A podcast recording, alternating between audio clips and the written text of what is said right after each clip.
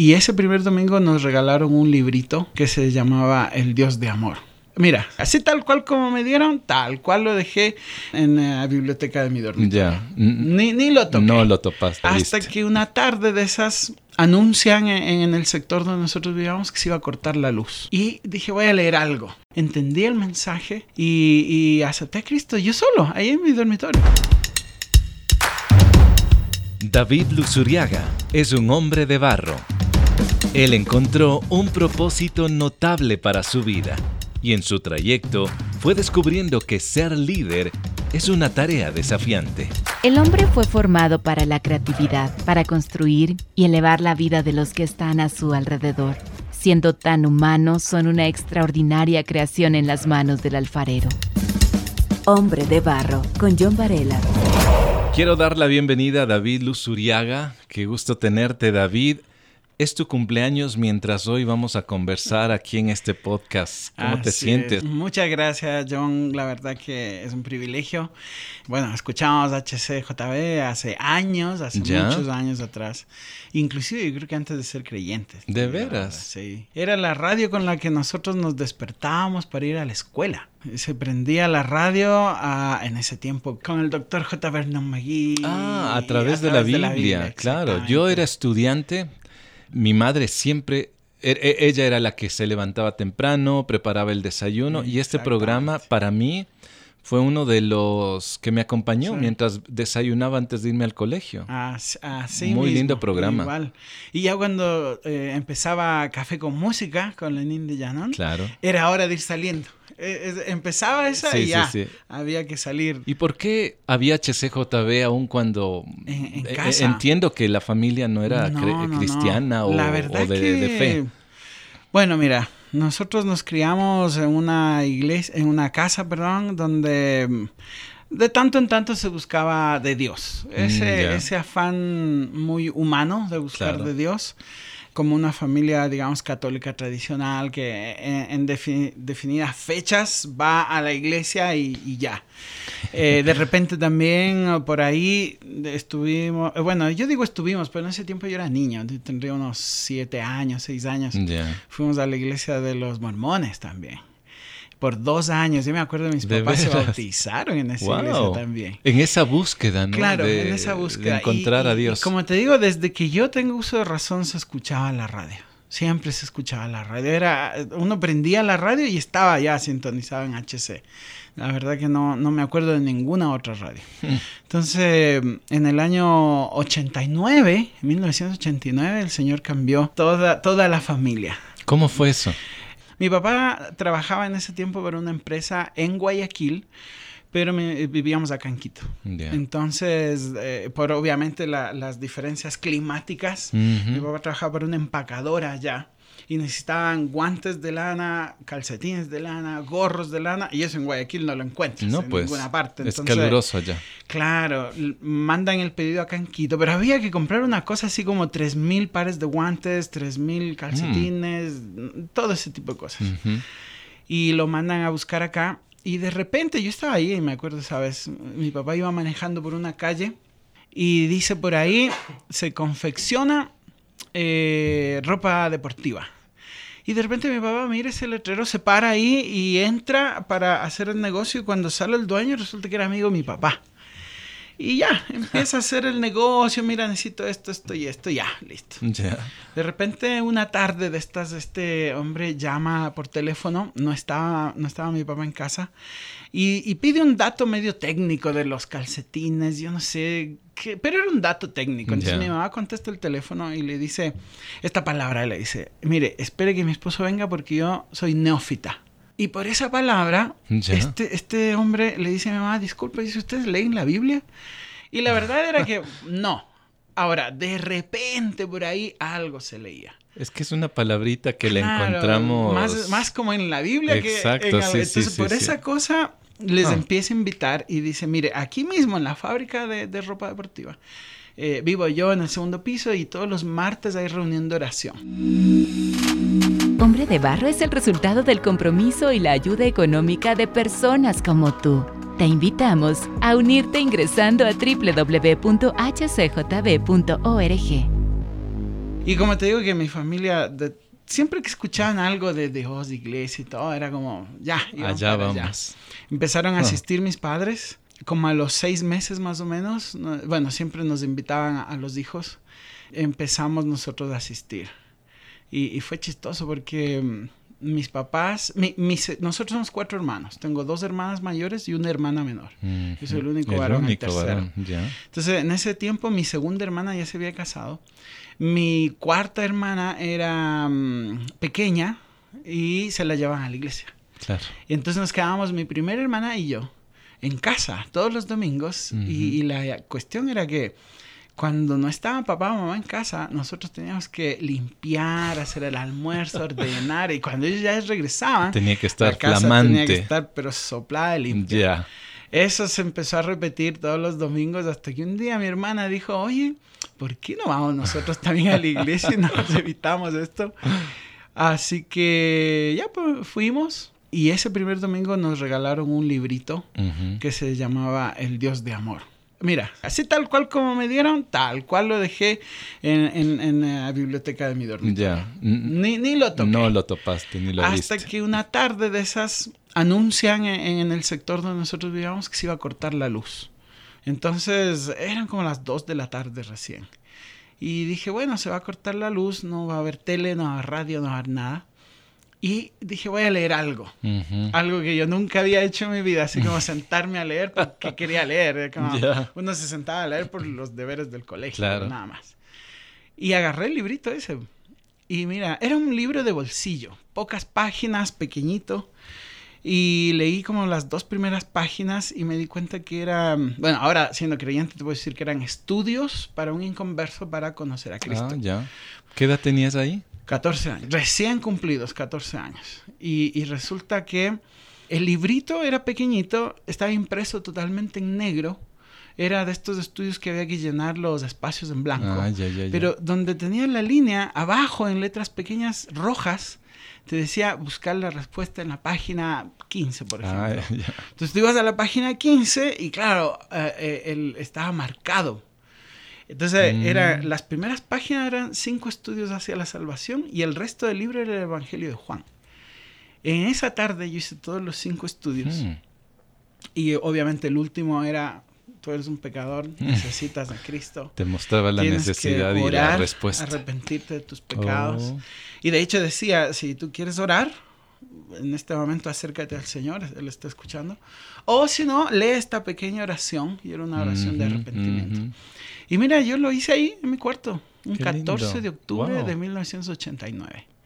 Ahí en mi dormitorio terminé, leí, entendí, entendí el mensaje y, y acepté a Cristo yo solo, ahí en mi dormitorio.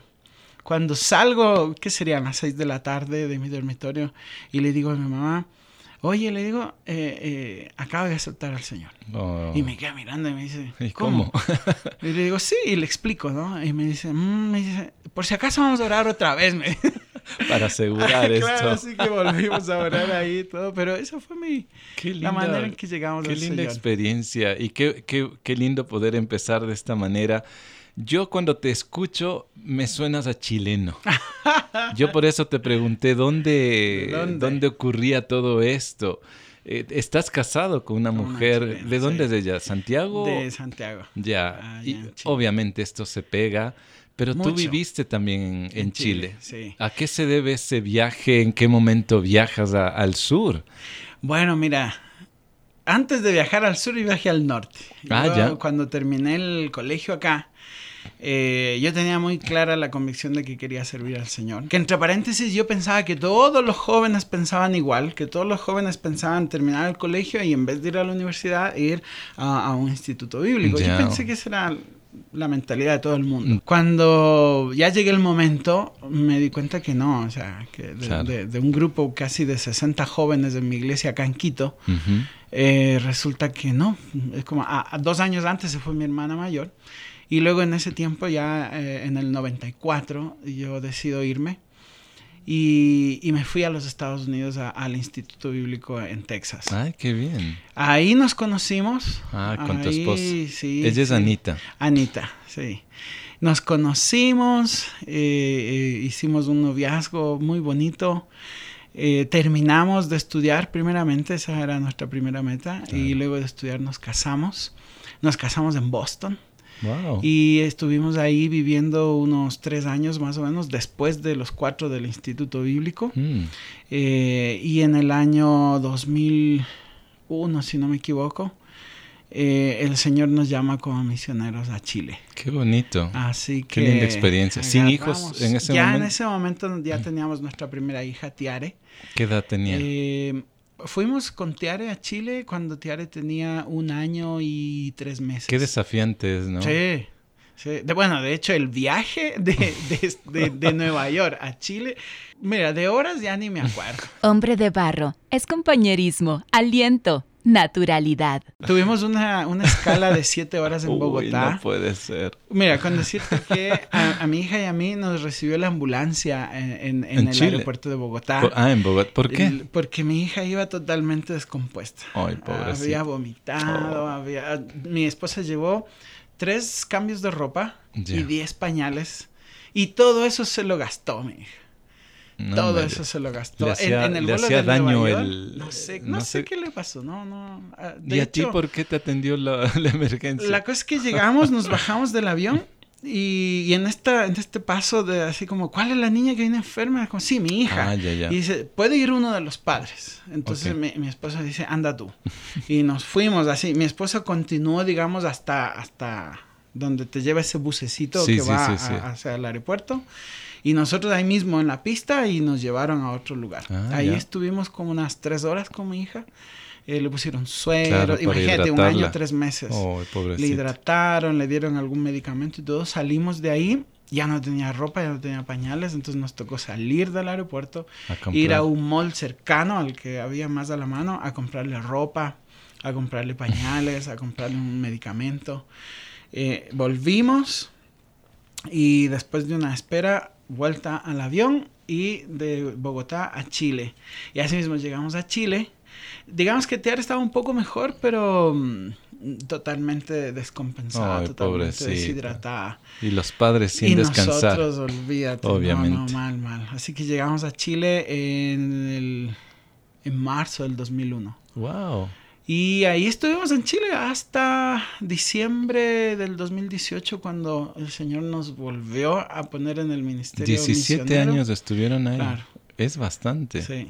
Y ahí se te pega lo chileno. Obviamente, ¿no? El Po y tantas otras cosas. Sí, David, cuando nosotros viajábamos con mi esposa y los niños, o bueno, mi primera hija, íbamos al pediatra y le preguntaba a mi esposa, vamos a ir a viajar, ¿qué se le puede dar? Y el pediatra decía, puede darle estas gotitas y, se quedaba dormida. Nos ayudaba mucho eso. Entonces algunos trucos que a veces uno tiene que ir aprendiendo cuando hay vuelos largos. David, ¿vas a Chile? ¿Te dedicas a ser pastor?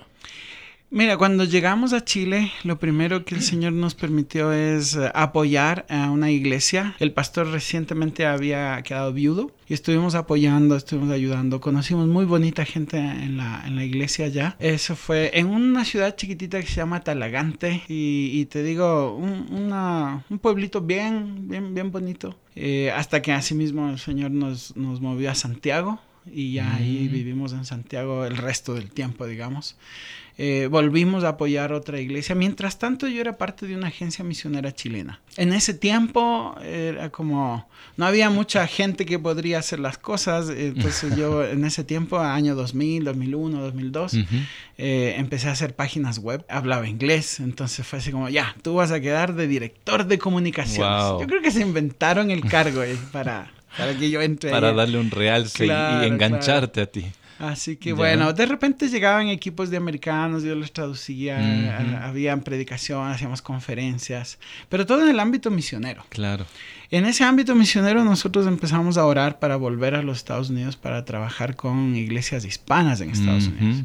Hicimos todo un proyecto, empezamos a levantar el proyecto y ya teníamos, como decir, nuestra iglesia que nos enviaba de Chile, la agencia que nos enviaba en Chile Teníamos una iglesia en Florida que nos iba a recibir, una agencia misionera americana que nos iba a recibir también en mm. los Estados Unidos. O sea, desde el punto de vista humano, era como que teníamos Fantástico, todo. ordenado, qué lindo. Eso fue en el 2007. ¿Y qué pasa? Y cuando estamos en eso, yo me dedicaba en Chile a, ir a las iglesias, era como un movilizador de misiones, hacía talleres en las iglesias. Movilizador significa alguien que prende el fuego a la, gente para que se, involucre. Eh, exacto, tú enseñas a la iglesia en el aspecto más espiritual, más bíblico, pero también en el aspecto práctico, cómo hacer una conferencia de misiones, cómo hacer un comité de misiones, cómo funciona un comité de misiones, cómo involucrarse en misiones.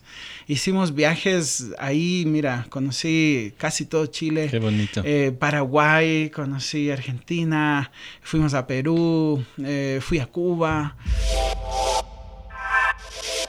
Descarga Hombre de Barro en la app HCJB. También estamos en Apple Music, Spotify y SoundCloud.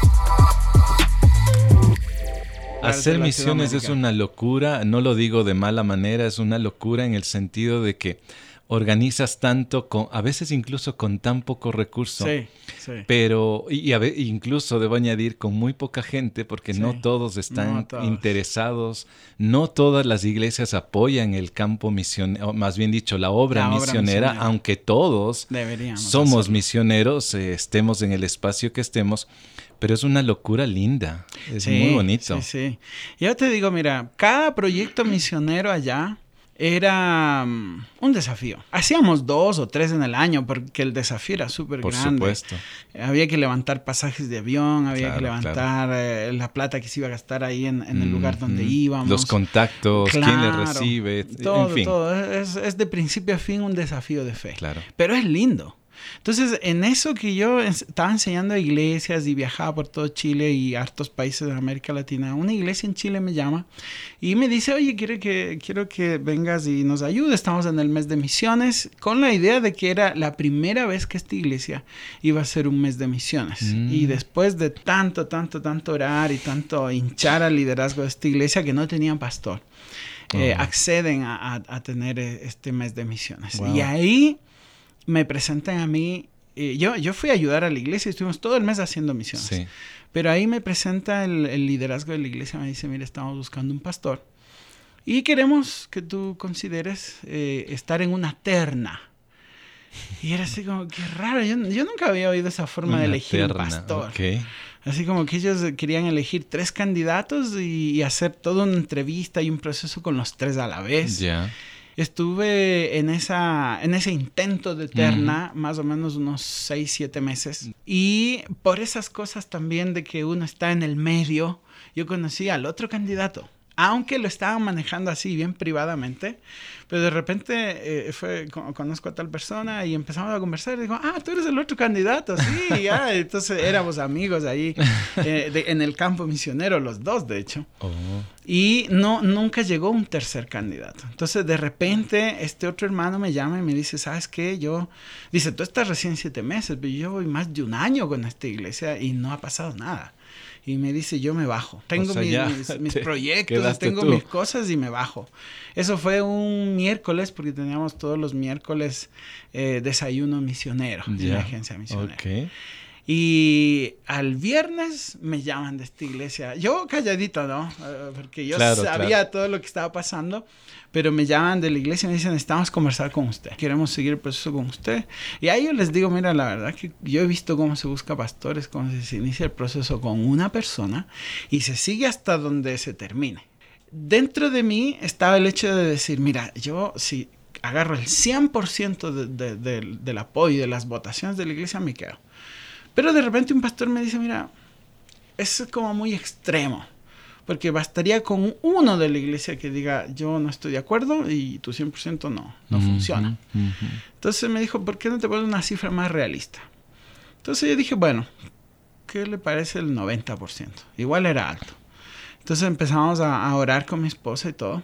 Cuando justamente yo estaba en un viaje misionero en Paraguay, en Ciudad del Este, y de repente allá a Paraguay me llaman, yo no sé cómo se encontraron el número, y me llaman al teléfono celular de uno de los pastores en Paraguay y, y, el pastor me pasa el teléfono y me dice, es para usted. Y yo digo, aquí en Paraguay no me conoce nadie.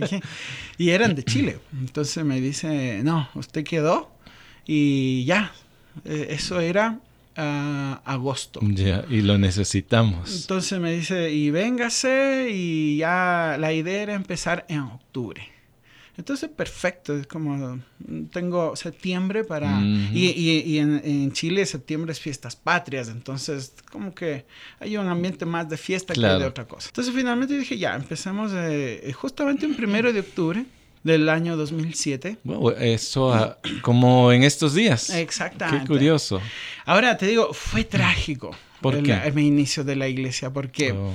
eh, para una forma de agradecimiento de lo que yo les acompañé en, en todo este mes de misiones y todo eso, el equipo de misiones de ahí me dice, queremos invitarle un almuerzo tal día. Perfecto resulta que me llaman eh, la noche anterior y me dice, pastor, el almuerzo para mañana que ha cancelado porque una de las integrantes del equipo de misiones no aparece. Qué pena, ¿no? Ahora, a estas alturas yo ya sabía que en octubre yo empezaba el pastorado de esa iglesia, entonces estaba ya como, solamente faltaba la parte de instalación, la, parte protocolaria, exactamente. Eh, eso fue como a las 6, 7 de la tarde. 11 de la noche, después de muchas llamadas, resulta que eh, se confirma que esta muchacha que no aparecía eh, fue secuestrada. Oh. Algo que en Chile en ese tiempo no, no, había, era habitual. No, no, existía. Hombre de barro, con John Varela. Fue muy trágico porque eh, en ese mismo fin de semana se, le encontró al secuestrador que finalmente la, asesinó. Oh, Entonces fue un asesinato bien feo. Eh, salió en las noticias, salió en la tele, salió todo. Qué terrible, qué feo. Y en ese tiempo, la iglesia que yo iba a pastorear no teníamos local. Nos juntábamos en, en, el comedor de un colegio. Y resulta que mm, este cuerpo de liderazgo se vuelve a donde mí y es como dicen, ¿qué hacemos? Y yo, como decir, sin haber tenido la formalidad de haber sido presentado como pastor de la iglesia, me toca meter ahí y empezar a dirigir todo. Y bueno, yo eché mano de pastores amigos y todo y, llamarles, así como, ¿sabes qué, hermano? Necesito tu templo, porque estamos en esto, es un funeral y todo. Tomando en cuenta que, como te digo, esos días era septiembre y todas las iglesias están celebrando el 18 de septiembre y en vez de culto se hace una cosa que se llama fonda. Es, es como una fiesta de todo el día. Y llamo a uno de, estos amigos pastores y me dice, no, no, dale nomás, en este momento se termina la fonda, se termina todo. Y, y, mandó a sus diáconos a, a, ponerse... A, eh, su equipo de trabajo. Exacto.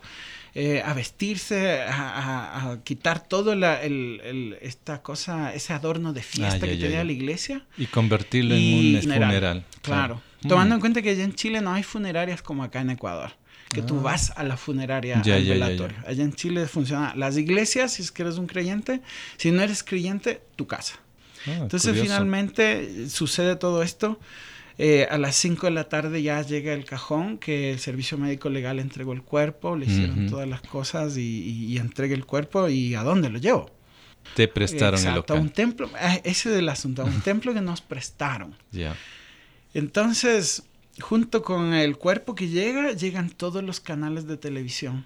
¿Cómo explicas a un reportero inconverso que es un templo prestado? que yo no soy el pastor de esa iglesia, que yo todavía no había sido presentado como pastor oficial. Pero eras como la, voz oficial en ese momento. Exacto, pero yo era el que estaba dirigiendo todo. Entonces, eh, cuando, cuando entra el cuerpo y entran las cámaras, yo, yo les pongo las manos y digo, no, no pueden entrar hasta acá. Es como en, en afuera, en la, en, la, vereda, y hasta ahí. Y, y la, eh, la, mamá de, de, la hermana estaba llorando adentro. Era mm, domingo y en pocos momentos llegó ya el grueso de la iglesia, eh, familiares, eh, se llenó el templo. Y lo que las cámaras querían grabar era esto de, de, esto de, ¿cómo te digo? Desgarrador, esto que la mamá está llorando. Y, y me empiezo a enfrentar con una prensa totalmente fría. Es como mm. las preguntas eran, ¿qué espera usted para este asesino? Entonces, en un momento dado, ya sale la mamá y dice, pastor, me dice, voy a hablar con los medios para, ya, es como decir, hablo con los medios y chao, que se vaya. Y entonces yo salgo y les digo, bueno, la mamá, y se llama tanto, quiere hablar con ustedes, pero lo vamos a hacer de manera ordenada. Entonces se ponen todas las cámaras, ponen las luces eh, ponen los micrófonos y todo y, y dicen, no, cuando usted esté lista. Entonces le ponen los micrófonos a la, a la mamá ahí. Listo. Entonces, la primera pregunta dice, eh, ¿usted quiere verle en el infierno a esta persona? Chico. Qué fuerte, ¿no? Oye, la pregunta mala. Cruda, y- y cruda. cruda y tan el golpe directo. y la mamá se corta entera. Yo, yo estaba como a unos dos o tres pasos al costado de la mamá. Yo no estaba en cámara. Yo estaba como decir fuera de cámaras. La mamá se corta inmediatamente, no sabe qué decir y me queda mirando y me dice, pastor, ayúdeme. Entonces cuando me dice, pastor, ayúdeme, ¡fua! se dan la vuelta todas las cámaras y empiezan a, enfocar a mí. Y, Wow. y rápido, ¿no? Entonces, bueno, Híjole. ahí para mí fue el hecho de decir, eh, bueno, Dios tiene control de todas estas cosas, no, no estamos de acuerdo con, con estas cosas que hace la gente, pero tampoco queremos tomar justicia por Claro, nuestras claro propias que sí. manos, oramos por la, lo- los jueces, los fiscales que van a llevar esto. Así pasaron. empezaste tú tu Entonces, eh, pastorado. claro, en, en televisión me dice, ¿y quién, y quién es usted? Del- delante de las cámaras estaba yo, atrás de las cámaras estaban dos de los líderes de la iglesia y, y uno de los líderes me hace esa seña así como de- dedito para arriba, dele nomás. Entonces le digo, yo soy David Luzuriaga, soy el pastor de la iglesia. Y así aparecí. Entonces, a- a- días antes de mi instalación pastoral, yo aparecí Te en la tele diciendo claro, soy el pastor algo de tal iglesia. difícil. Fue súper Huh. complicado pastorear a esa iglesia.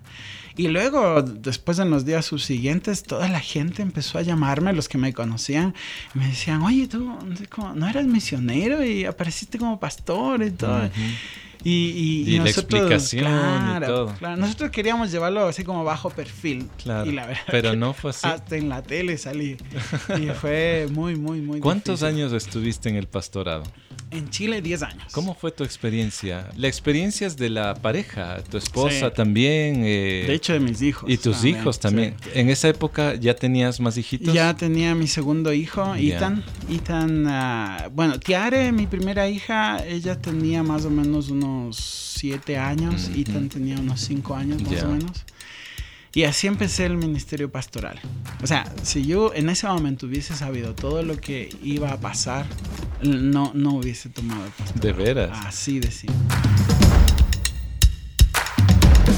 David, convertirse en el líder de una comunidad no es un llamado cualquiera, es una invitación específica a determinadas personas por parte de Dios. No por ello el trayecto será sencillo, porque trabajar con personas sin duda alguna es emocionante, gratificante, pero a la vez es complejo. En este punto haremos una pausa y David seguirá compartiendo su historia en el próximo episodio. Recuerda que este audio, me refiero al episodio 103 de este podcast Hombre de Barro, está disponible en las diferentes plataformas como Spotify, SoundCloud, Apple Music y en la web hcjb.org. Soy John Varela y me puedes escribir en Facebook e Instagram. Nos encontramos la próxima semana. Hasta pronto. Hombre de Barro con John Varela. Hombre de Barro es una producción de HCJB.